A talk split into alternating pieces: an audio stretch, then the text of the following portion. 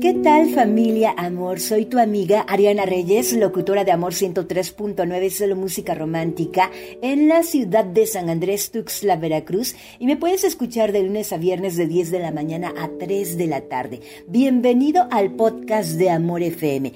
Hoy te platico sobre el poder de los pequeños esfuerzos. Quisiera compartir contigo un principio que te ayudará a alcanzar un máximo nivel de calidad en todo lo que emprendas y de esta manera construirás para ti un futuro poderoso. Escucha muy bien. Las empresas japonesas utilizan desde hace tiempo esta técnica para alcanzar sus metas empresariales y seguir superándose.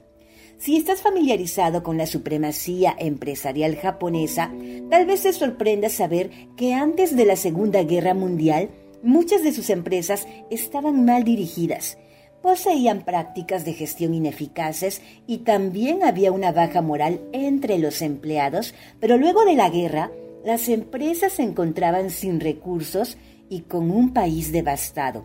Para superar estas graves limitaciones, los empresarios, en vez de abogar por cambios radicales e innovadores para producir los resultados esperados, les pidieron a los supervisores buscar los centenares de pequeñas cosas que eran necesarias modificar e ir corrigiéndolas de poco a poco.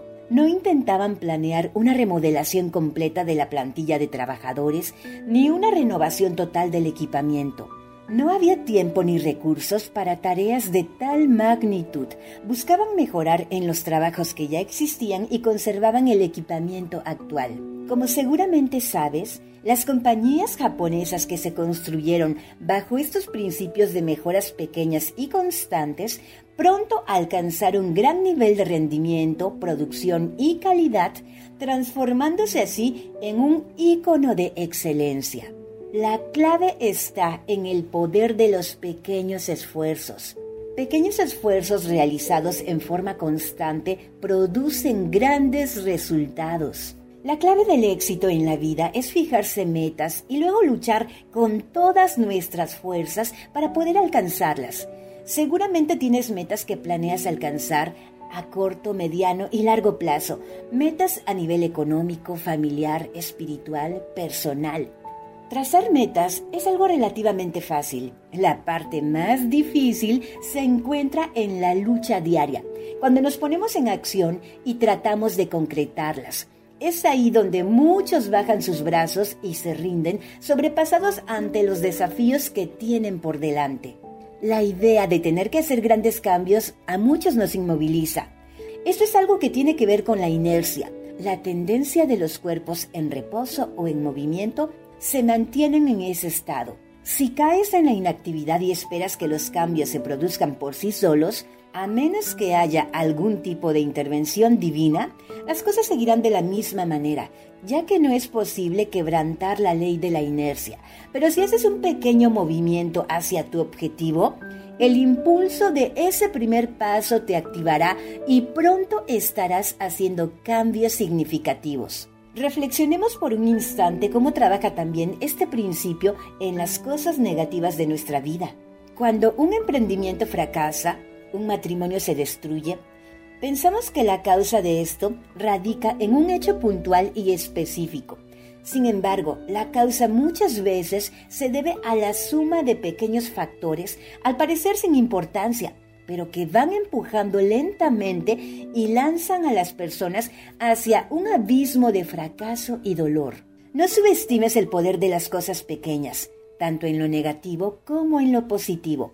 Imagina que quieres ahorrar una cierta suma de dinero o quieres escribir un libro o tal vez componer una canción, empezar una dieta. Este principio te puede ayudar. Pequeñas acciones realizadas en forma continua te ayudarán a alcanzar tus sueños. Alguien dijo que cinco minutos más hacen la diferencia entre un aficionado y un profesional.